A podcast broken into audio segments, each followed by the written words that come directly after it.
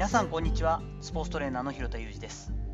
アスリートスポーツ現場でトレーニング指導をしたりスポーツ施設や現場のディレクションをしたりトレーニングやトレーナーの働き方について情報発信をしたりしています。最初に告知をさせてください。私がマスターコーチを務めるティップネス主催の認定資格セミナー CFSC レベル1という、えー、セミナーがですね11月18日の金曜日関西のティップネス石橋で行われます。私が直接指導させていただいて実技を特にメインで見るんですけれどもみっちり試験まで監修させていただくとてもチームトレーニングを見る方にとっては有益なフレームワークですし珍しい機会にもなっているので興味のある方は是非詳細を URL でご覧ください。本日は差別化にも強みにも実はなるスケジュール調整力というお話をしていきたいと思います。前日の実は夜に撮っているんですが本日の朝の新幹線に乗ってですね大阪にて日本選手権の2回戦に備えて練習をしている東京ガス野球部のサポートに向かっていますというか来ています。常時帯同スタッフで私はないので月2から4という契約の仕方になっているんですけれども今回もちょっとね1回戦まず勝たなければいけないですし勝った後もずっとチームはあの大阪帯同というあの大阪に泊まることになるので行かない予定だったんですけれども1回戦を無事ね2連覇している大阪ガスに勝つことができてえ次週末に2回戦になるんですけども選手からの要望もいただいたみたいでですねなんとかちょっと中4日の練習日の間に来れないですかというのを声かけていただいたんですよね。急遽1泊2日で合流することになりました。この辺本当ありがたくて求められてというか壊れて仕事があるというのは本当に当たり前のことじゃないので感謝して全力で仕事したいなと思ってるんですけれども確かに試合観戦だけしてもまあ仕方ないですよね。1回戦終了後中4日の練習日に参加できるということであればトレーニングも見れますしコンディショニングのちょっとチェックもできますしストレッチとかね、まあ、新旧のちょっと依頼はないんじゃないかなと思うんですけれどもトレーナーさんも帯同してくれているので、えー、と私が出る出番はないと思うんですけどもできることはね、えー、いっぱいの選手がいますから役立てればいいなと思っています。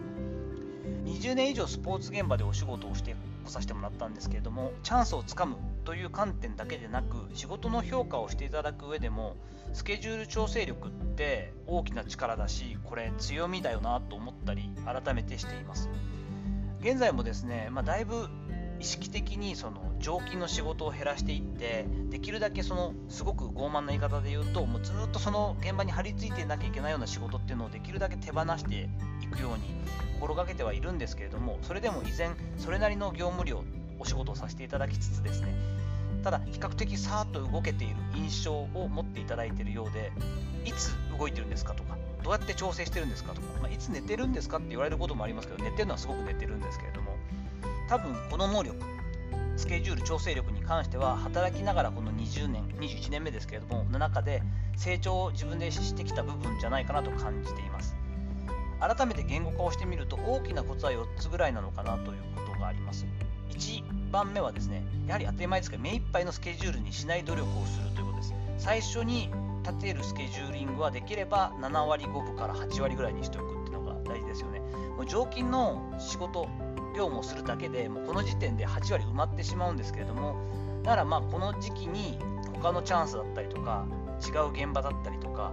全く横展開できそうなチャンお仕事があるという時はもうオフもなくなくしてしまって全部仕事にしちゃいいなとは思ってはいるんですけれども若い時っていうのはそういう働き方も大事な時期というか必要な時期もあるとは思うんですね。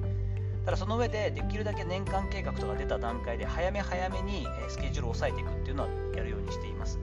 その上で確実にできれば今年の働き方で言ったらこれぐらいは空けるぞと。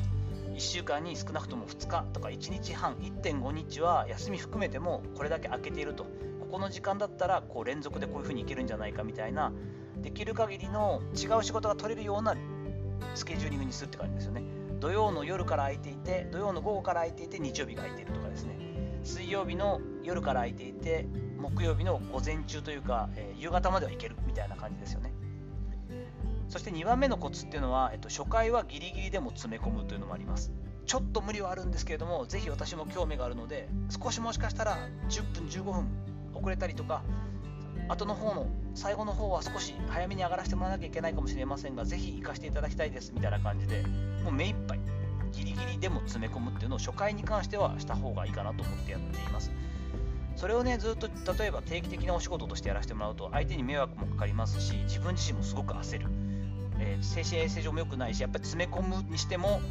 常に詰め込んでいるともうオーバーワークになってしまいますからそういったことはできないんですが初回に関してはとにかくぎゅうぎゅう詰めでも入れるっていうのはちょっと1個のコツかなと思ったりしています。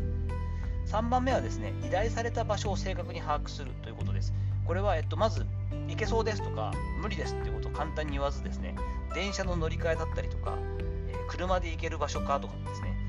駅からタクシーとかバスでこういう風に行ったらいけんじゃねえかとかですねあらゆるこう移動手段とその前の仕事だったりどこのどこの場所から移動するのかってことを考えつつ正確に把握していく努力をします。これもね本当に分単位というよりは、まあ、85%ぐらいというかですね1本ぐらいこう電車遅れたりしてもなんとかなるんじゃないかぐらいのスピード感では行くんですけれどもそれでも、えっと、まず正確に場所を把握するってことですよね。特にスポーツ現場のお仕事をいただく場合っていうのは最寄りの駅から大体遠いことが当たり前ですし不便な場所にあることが多いのでその部分っていうのはすごく正確に把握するようにします。4番目、え可能な業務時間を正確に伝える。これですね。その上で了承を得たら GO ということです。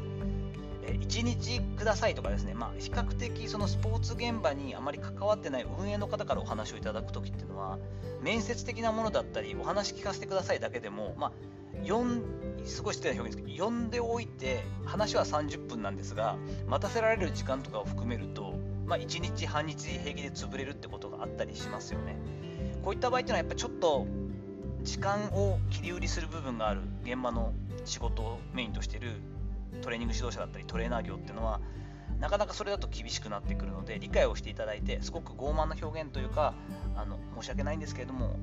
あの忙しくさせていただいていて面接みたいなものであるあればこの日かこの日かこの日のこの時間っていう表現だったりとかオンラインでできますか？であったりとかですね実際に、えー、半日サポートとかっていう形になった時も正確には何時ぐらいから何時ぐらいまでという感じのイメージでしょうかというふうに言って午後2時から、え6時まで現場にさせてもらうということは可能なんですけれどもそこの4時間ピシャッという感じでも許していただけますかみたいにですね相手側に正確に業務時間可能な業務時間を伝えるようにします。その上であそれでもまず見てもらいたいですとかとりあえず来てほしいですと言っていただいたらですねもうコンセンサスが取れてるということなので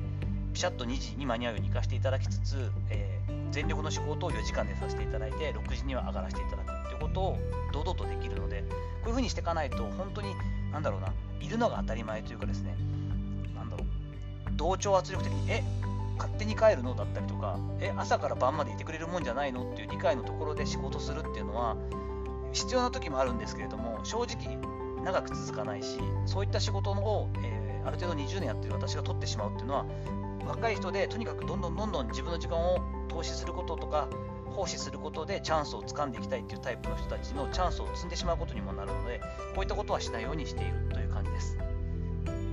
ということで、まあ、ちょっと4つ言いましたけれども、バッと。えーと、コツとしては、目いっぱいのスケジュールにしない努力をする。初回はギリギリでも詰め込む。3番目は依頼された場所を正確に把握し、最後の4番目は可能な業務時間を正確に伝えて、その上で了承を得るということだったりします。